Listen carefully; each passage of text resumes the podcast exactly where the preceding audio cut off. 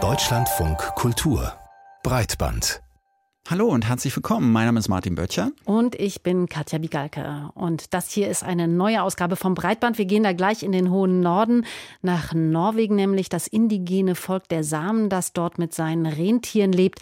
Das hat mit den Folgen der Digitalisierung zu kämpfen, aber anders, als man jetzt vielleicht denkt. Uh, uh, es geht um die Nebenwirkungen dieser energiehungrigen Industrien, wie zum Beispiel Rechenzentren und Batteriefabriken. Sie verbrauchen sehr viel Energie und dann benutzen sie sie als Vorwand, um unser Land zu zerstören und mehr Kraftwerke wie Windkraftanlagen und auch Dämme zu bauen. Die Welt ist hungrig nach Strom. All die Computer, all die Server, all die Handys, die wollen geladen werden. Und die Daten, die müssen in Rechenzentren verarbeitet werden, die natürlich auch noch unglaublich viel Strom benötigen. Stromerzeugung und Datenverarbeitung brauchen außerdem Kühlung. Und das sorgt dafür, dass zum Beispiel in Skandinavien, wo es noch relativ kalt ist, Rechenzentren gebaut werden und Windparks, mit denen Strom erzeugt wird. Super, oder? Erneuerbare Energien, grüne Technologie. Ja, aber wieder so oft ist, bei näherem Hinsehen ist es dann doch nicht alles so toll. Das indigene Volk der Samen, das seit Jahrtausenden mit seinen Rentierherden durch den Norden streift, das sieht sich bedroht. Und bevor wir uns das gleich genauer erzählen lassen, erklärt uns Moritz Metz die Sache mit den Rechenzentren in Nordeuropa. Sieht nicht ganz aus wie ein normaler Seekontainer, aber es ist eigentlich das Format eines Seekontainers. Es hat oben noch so ein kleines Blechdach drauf, das es ein bisschen macht wie eine Hütte. Es hat mindestens drei, ich glaube vier Überwachungskameras ein Signalhorn, eine Tröte. Es hat aber auch einen Generator eingebaut. Lichter, die angehen, Bewegungsmelder und einen grünen Zaun außenrum. Was hier leise rauscht an einem Ostseestrand bei Rostock, ist der vielleicht wichtigste Container Finnlands. Hinter einer Imbissbude und einem Kletterwald liegt die Seekabelendstelle von Sea Lion, einem ebenso unscheinbaren wie hochgesicherten Seekontainer. Seit sieben Jahren verbindet das 1200 Kilometer lange Unterwasserkabel das zentraleuropäische Internet mit dem von Finnland und damit mit zahlreichen nordischen Rechenzentren. Die Zunahme von Big Data und die geografischen Vorteile Finnlands sind der Hauptantrieb für Sea-Line. 60 Millionen Euro hat die erste Direktverbindung zwischen Deutschland und Helsinki vor sieben Jahren gekostet. Mitinvestor ist der finnische Staat, aber auch diversen Internetkonzernen hilft der neue Ostsee-Highway. Denn Sea Lion gilt als besonders latenzarm, sprich vom weltgrößten Internetknoten in Frankfurt reisen Datenpakete genauso schnell in den hohen Norden wie bisher in einen Vorort der hessischen Rechenzentrumsmetropole. Das flinke Kabel rückt Nordeuropa virtuell also ganz nah an den Kontinent heran. Und Island ist inzwischen auch mit 10 Millisekunden an Irland angebunden, wobei dort nicht, wie in Finnland, EU-Gesetze gelten. Der Hauptgrund für Milliardeninvestitionen ist die günstigere Energiebilanz. Bis zur Hälfte des immensen Energieverbrauchs von Rechenzentren entfällt auf die Kühlung der Server.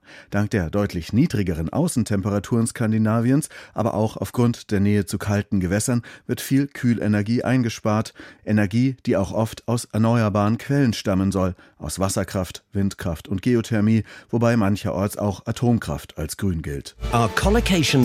Unsere Rechenzentren erzeugen erzeugen kaum CO2-Emissionen und hinterlassen keinen CO2-Fußabdruck. Die Kälte lockt Konzerne. Amazon, Apple, Google, Meta, Microsoft, sie alle betreiben bereits riesige Rechenzentren in Nordeuropa. Aktuell lässt auch TikTok eines errichten. Und zwar in der Jumbo-Liga der sogenannten Hyperscale-Rechenzentren, die viele tausend Server beherbergen, viele Fußballfelder Fläche verbrauchen und so viel Strom wie eine kleine Stadt. Besonders rechenintensiv und energiehungrig sind KI-Anwendungen. Serverschränke des neuen High-Performance Computing gleichen Hochleistungsmotoren, die immer auf Vollgas laufen, zum Betrieb und Training von KI-Modellen. Schon heute erzeugen Rechenzentren etwa so viel Treibhausgase wie der weltweite Flugverkehr und es werden immer mehr. Klingt erstmal ganz gut, dass Alexa, Copilot und Siri in den Norden abgeschoben werden zum Energiesparen. Aber nicht alle sind davon begeistert. Wir haben es gehört, die Welt braucht nicht nur Strom, sie braucht auch Rechenzentren und weil die gekühlt werden müssen, baut man sie gerne dort, wo es nicht so heiß ist, nämlich in Nordeuropa. In Nordeuropa, vor allem in Norwegen, da leben auch die Samen. Man weiß nicht genau, wie viele Samen es gibt. Die Schätzungen reichen von 50.000 bis 140.000. Sie leben seit Jahrtausenden mit und von ihren Rentieren. Rentiere und Windparks, das verträgt sich allerdings nicht besonders gut. Die Tiere sind sehr geräuschempfindlich. Ja, und dazu kommen noch künstliche Hindernisse wie Dämme, die die Herden dann am freien Herumziehen hindern. Die Samen, die wehren sich jetzt gegen die zunehmende Erschließung des Landes. Und darüber haben wir mit Beaska Nias gesprochen. Er ist selbst Same, engagiert sich als Aktivist. Und unsere erste Frage? Ist er selbst betroffen von den Windparks oder spricht er als Aktivist für Menschen, die betroffen sind? Uh, Beides. Ich bin persönlich in meiner Heimat betroffen, aber wir kämpfen gegen die Windkraft in der gesamten samischen Region. Als Aktivist und auch als Politiker arbeite ich gegen diese Industrie. Wir sprechen über Rechenzentren und über Windparks. Rechenzentren werden normalerweise dort gebaut, wo ihre Dienste auch benötigt werden, in Industriezonen, nicht in der Natur. Inwiefern sind jetzt die Samen von solchen Zentren, den Rechenzentren, dann betroffen? Uh, uh, es geht um die Nebenwirkungen dieser energiehungrigen Industrien, wie zum Beispiel Rechenzentren und Batteriefabriken. Sie verbrauchen sehr viel Energie und dann benutzen sie sie als Vorwand, um unser Land zu zerstören und mehr Kraftwerke wie Windkraftanlagen und auch Dämme zu bauen. Also sie sagen das ja schon, also es sind vor allem die Windparks, die sich auf das Leben der Samen auswirken. Aber in welcher Form denn?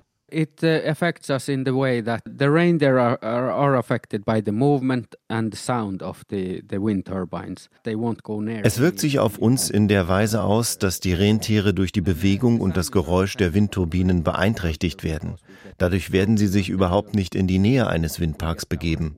Und die Samen sind für ihre Kultur auf die Rentiere angewiesen. Wir bekommen von ihnen Kleidung, wir bekommen das Fleisch, wir haben viel indigenes Wissen, das mit den Rentieren zusammenhängt. Ein großer Teil der samischen Kultur basiert also auf der Bewegung mit den Rentieren. Das tun wir schon seit Jahrtausenden. Ohne die Bewegung und ohne diese Möglichkeit wird ein großer Teil unserer Kultur sterben. Die Rentiere sind ein grundlegender Aspekt unserer Kultur und die Rentiere können das Land, auf dem Kraftwerke gebaut werden, nicht nutzen.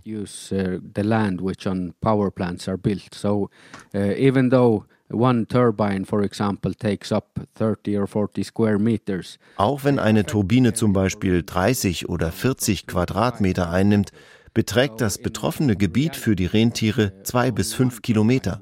In Wirklichkeit wird also nur eine Turbine riesige Flächen zerstören. Und wir haben Kraftwerke, die sehr, sehr groß sind, die zu den größten Europas gehören. Und das zerstört natürlich das Weideland für Rentiere und damit auch unsere Kultur.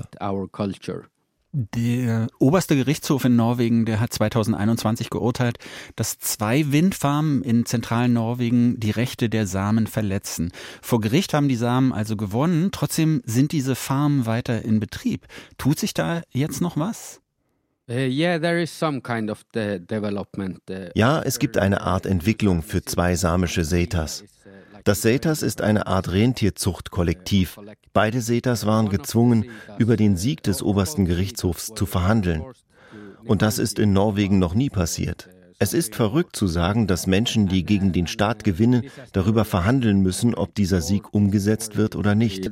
The, the small development is that one of the Seedas, the South uh, Seeda in, in Fosen, has uh, made an agreement that uh, if they are to get die kleine Entwicklung ist, dass das eine Setas, das im Süden eine Vereinbarung getroffen hat, dass sie neues Land bekommen, auf dem sie die Rentiere weiden lassen können und auch alle zusätzlichen Kosten übernommen werden.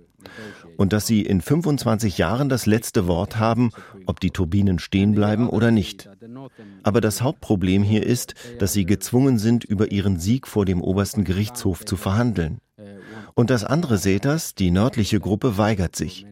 Sie wollten die Turbinen abbauen. Sie wollen diese zusätzliche Arbeit nicht haben über viele Jahre hinweg. Sie wollen das Land für die Rentiere und keine wirtschaftliche Entschädigung. Wir müssen also abwarten, ob der Staat sein eigenes oberstes Gericht hier anerkennen wird. Es ist eine sehr unglückliche Situation. Es gibt ja Aktivisten, die diese Form der Erschließung des Nordens durch riesige Windparks grünen Kolonialismus nennen. Inwiefern ist das denn grüner Kolonialismus und was bedeutet das überhaupt? Zunächst muss der Begriff Kolonialismus definiert werden. Kolonialismus ist, wenn man Menschen von ihrem Land vertreibt oder versucht, ihre Kultur zu zerstören. Hier haben wir beides, vor allem bei der Windkraftindustrie. Und wenn Ihr Argument ist, dass es sich um erneuerbare, also sogenannte grüne Energie handelt, auf unserer Seite sehen wir die Zerstörung von Land, wir sehen den Verlust von Kultur und wir sehen, dass die Natur wirklich leidet. Sie benutzen also dieses Greenwashing von wirklich schmutzigen Energieprojekten, um ihr Gewinnstreben reinzuwaschen.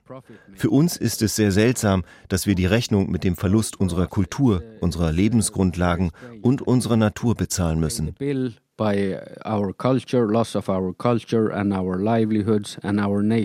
Dass wir die Rechnung für die Probleme bezahlen, die der Kapitalismus und die globale Wirtschaft verursacht haben.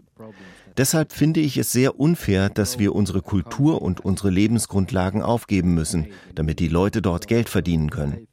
Der Stromverbrauch oder der Konsum in der Welt ist hier das Problem, nicht, dass wir nicht genug Energie haben. Wir haben nicht genug Energie, wenn wir diesen nicht nachhaltigen Weg weitergehen wollen. Das stimmt. Aber meiner Meinung nach können wir diesen Weg überhaupt nicht weitergehen.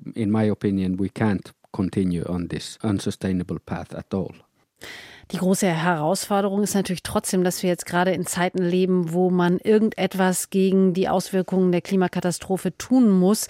Da ist es ja eigentlich grundsätzlich eher gut, dass zum Beispiel diese Rechenzentren jetzt erneuerbare Energien nutzen. Sehen Sie das gar nicht so? Uh, also uh, ja, aber die UNO hat auch einen Bericht über den Verlust der Natur. Und die UNO sagt, dass der Verlust der Natur in der Welt genauso wie der Klimawandel gefährlich hoch ist.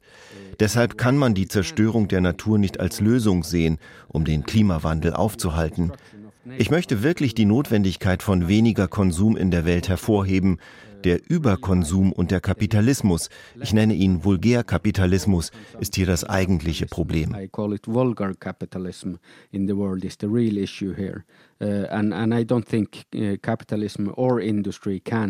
Und ich glaube nicht, dass der Kapitalismus oder die Industrie diesen Klimawandel lösen kann. Die Menschheit muss ihn kollektiv lösen. Wir müssen wegkommen von dieser 1%-Mentalität, von denjenigen, die Profit auf Kosten des Rests der Welt machen und vor allem auf Kosten derjenigen, die direkt von der Natur abhängig sind, wie die Samen. Es gibt also meiner Meinung nach keine Entschuldigung für die Zerstörung der Kultur. Man kann die Natur nicht zerstören, man kann keine Lebensgrundlage zerstören, nur um den Klimawandel zu stoppen. Das muss Hand in Hand gehen mit der Senkung des Verbrauchs. Es gibt nicht wirklich eine andere Möglichkeit, wenn wir diesen Planeten der nächsten Generation gesund hinterlassen wollen.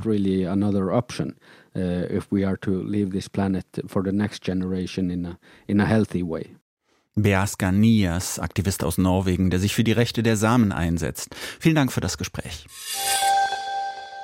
Vielleicht fragen Sie sich das inzwischen auch manchmal, wenn Sie einkaufen und dann am Ende an der Selbstbedienungskasse so Ihre Artikel selbst einscannen. Bin ich hier eigentlich noch Kunde oder arbeite ich jetzt eigentlich schon? Eine spannende Frage, vor allem in Läden, in denen es nur noch Selbstbedienungskassen gibt, wie zum Beispiel bei den Theos, digitale Mini-Supermärkte der hessischen Handelskette Tegut.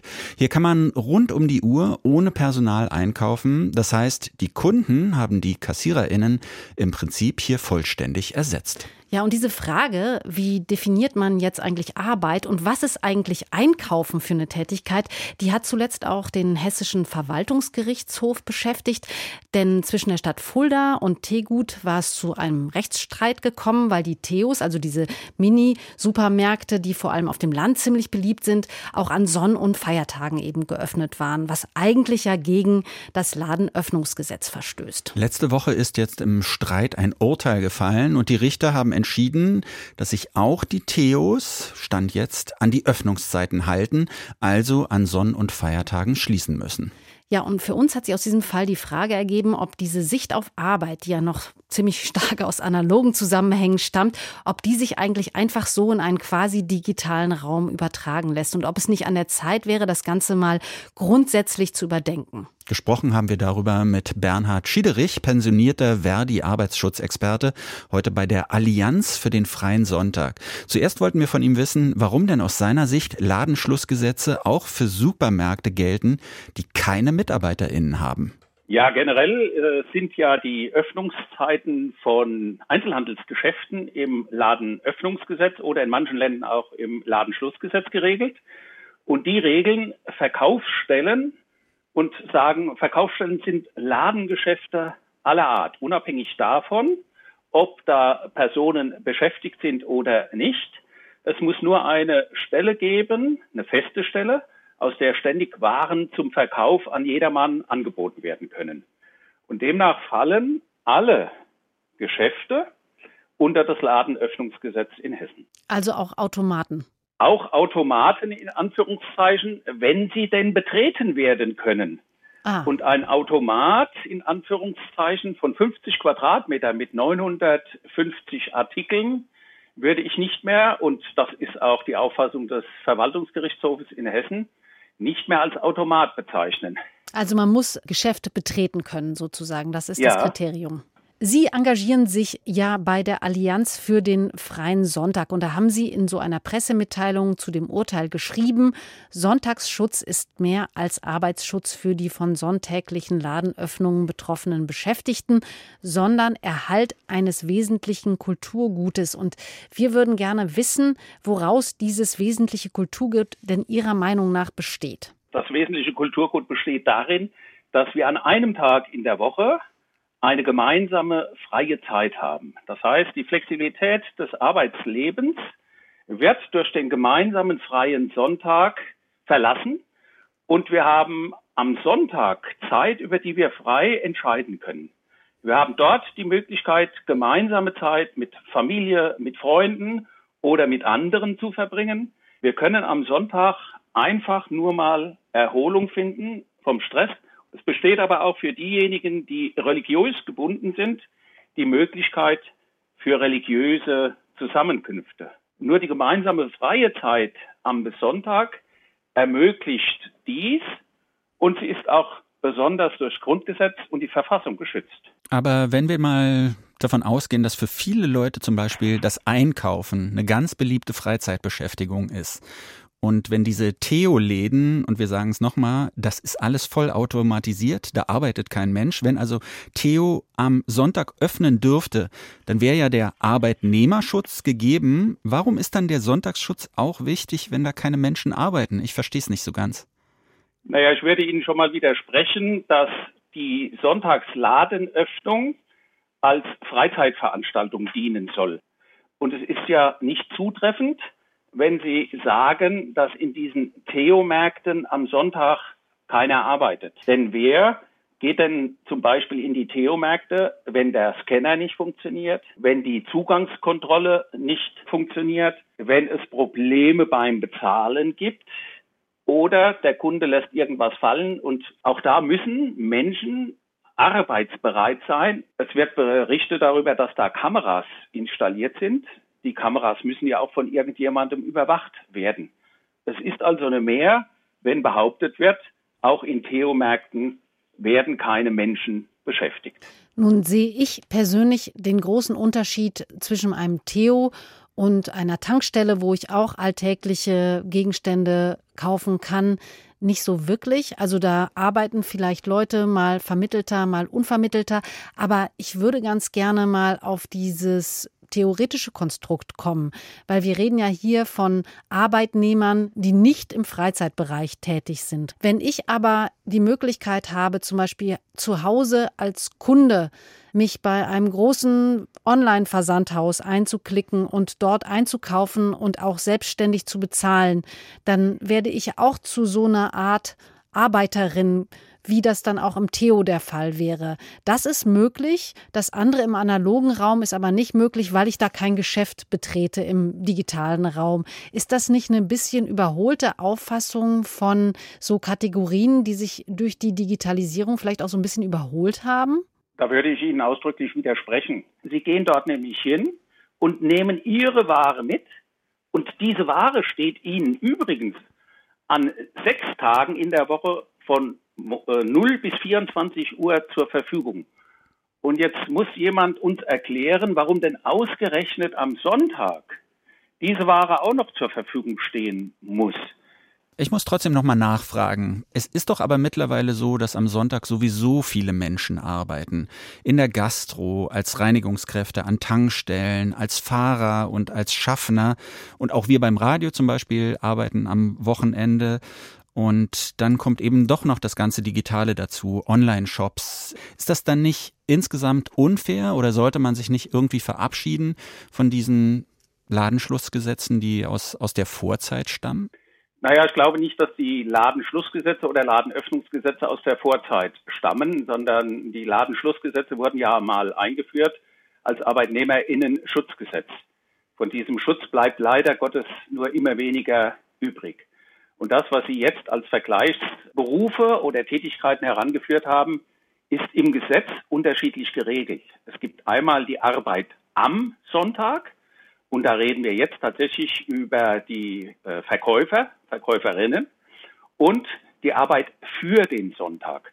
Das heißt, für den Sonntag gibt es im Arbeitszeitgesetz Ausnahmetatbestände, die am Sonntag arbeiten dürfen, um den Menschen den Sonntag zu verschönern.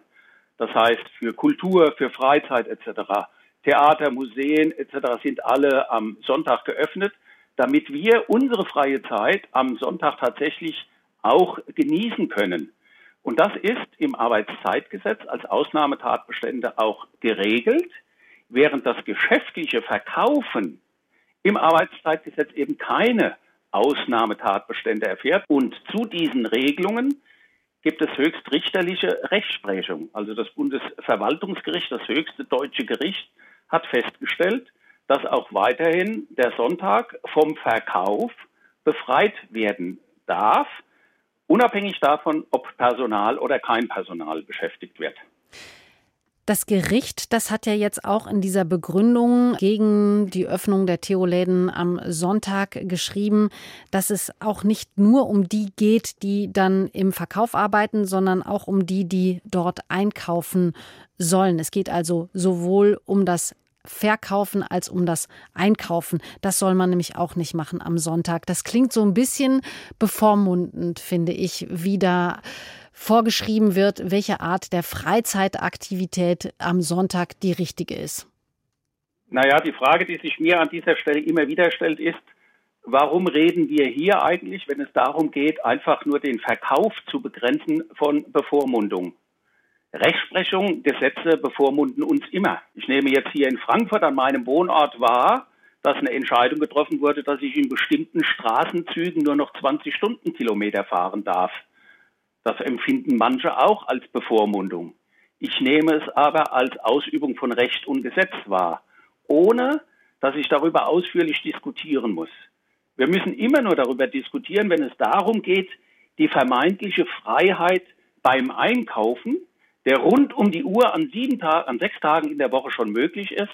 Und jetzt soll plötzlich auch diese rund um die Uhr Gesellschaft beim Einkaufen auch noch auf den siebten Tag ausgedehnt werden. Und da gibt es dann plötzlich erhebliche Widerstände.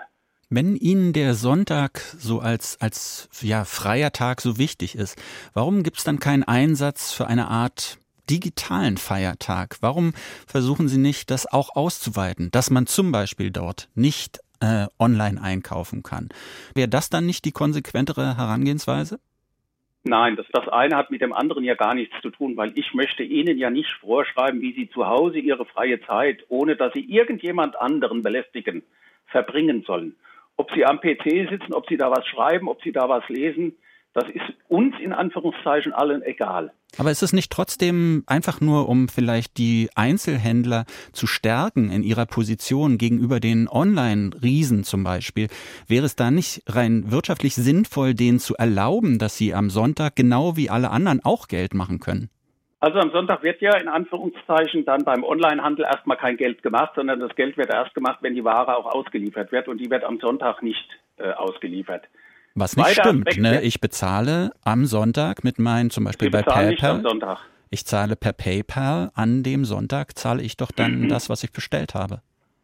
Also Sie geben eine, Sie erteilen am Sonntag eine Freigabe für die Abbuchung von Ihrem Konto. Die Belastung Ihres Kontos wird dann vollzogen durch den Händler, wenn die Ware ausgeliefert wird.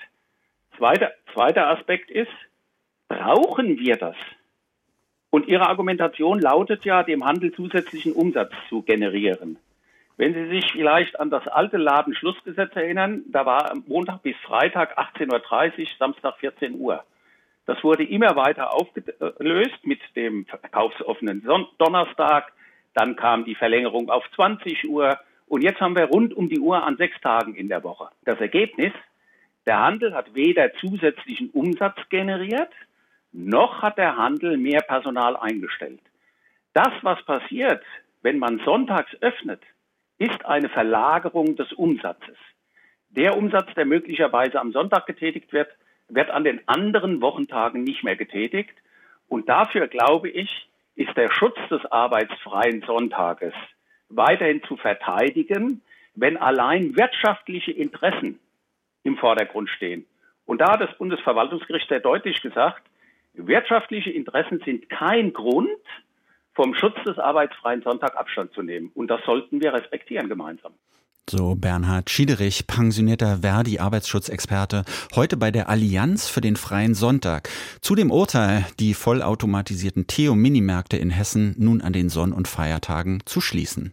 Wobei das äh, tatsächlich Stand jetzt ist. Mhm. Die CDU in Hessen hat ja schon angekündigt, äh, eventuell an diesem Ladenschutzgesetz zu drehen, so dass eine Öffnung dann vielleicht in Zukunft wieder möglich sein wird. Was ich daran tatsächlich ganz spannend finde, wäre, wenn man im Zuge dieser Diskussion dann tatsächlich nochmal auf diese Vergleichbarkeit schaut zwischen den analogen Öffnungszeiten und den digitalen. Und vielleicht könnte man auch so etwas einführen wie einen digitalen Feiertag. Ich weiß nicht, wenn wir mal drüber nachdenken, ist sowas denkbar, dass man praktisch in Deutschland, sage ich jetzt mal, festlegt, am Sonntag darf online nicht eingekauft werden? Also so theoretisch fände ich es auf jeden Fall einen richtigen Gedanken, wenn man sagt, mhm. wir wollen den Sonntag äh, nicht für die Tätigkeit Konsum öffnen. Dann sollte das natürlich auch für den Online-Konsum gelten, da der ja sonst nur einen Vorteil hat, im Grunde genommen. Politisch durchsetzbar wahrscheinlich gar nicht, ne? Aber technisch müsste sowas theoretisch möglich sein. Theoretisch. Würde ich denken. Hm. Hast, hast, du schon mal an diesen Selbstbedienungskassen? Wahrscheinlich schon. Wir sind in Berlin, jeder zweite Supermarkt Wir hat die inzwischen. Da immer. Wir zahlen da immer. Ist dir schon mal aufgefallen, wie man da so ein bisschen behandelt wird? Da, da, da ist ja trotzdem immer jemand dabei, der so aufpasst, dass man alles richtig macht. Ne? Und ja. ich war neulich im, im Obi, ich kann es ja ruhig sagen, und ähm, wurde sofort verdächtig, dass ich so einen Eimer nicht eingescannt hätte, sondern dass ich den so, so mitnehmen wollte. Und wurde dann wirklich so fast ein bisschen abschätzig angeguckt, nachdem ich mit meinem Bon beweisen konnte, dass ich ihn doch eingescannt hatte. Ich, ich fühlte mich so ein bisschen wie, als hätte ich was falsch gemacht. Ja, es ist ein bisschen komisch. Man bekommt so einen Vertrauensvorschuss. Mhm. Äh, man soll auch die Arbeit erledigen, die, die, die vorher von professionellen Menschen erledigt wurde. Und wird dann aber immer verdächtigt, diese Arbeit nicht gut genug zu machen. Also eigentlich so, ja, eine Zumutung nicht schnell genug, ne? Du, du, blockierst immer die Scannerkassen, hinter dir die Schlange wird immer länger. Hinterhältig? Mhm. Ich verstehe. Ja. Man wird eigentlich zu einem schlechten Arbeiter. Aber das sind vielleicht diese Umstellungsschwierigkeiten, ja, weil so lange gibt es diese Selbstbedienungskassen ja jetzt noch nicht. Ja, muss man nur weiterdenken, wohin das dann führt, ne? Hm. Also ich finde diese Theos aber super so für ländliche Gebiete, Auf muss ich Fall. ganz ehrlich sagen. Ja. Wo sonst nichts ist, ja, und äh, alles musste zumachen und dann stellst du da so ein Theo hin.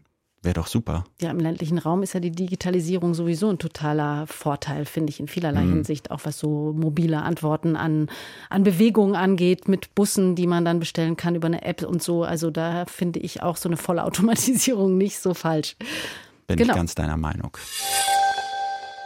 So, also wir haben eine sehr breite Produktpalette von Appliances über Workshops, äh, sehr beliebt die Verschlüsselsalze, stark ange stark angelehnt an die Schüsslersalze sind die auch hier für unsere äh, Server, Rechner und äh, Infrastruktur allgemein äh, in verschiedenen Potenzen natürlich erhältlich.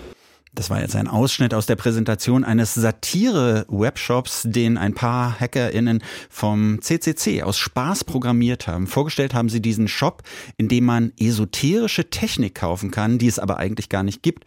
Und zwar auf dem Chaos Communications Kongress Ende letzten Jahres in Hamburg.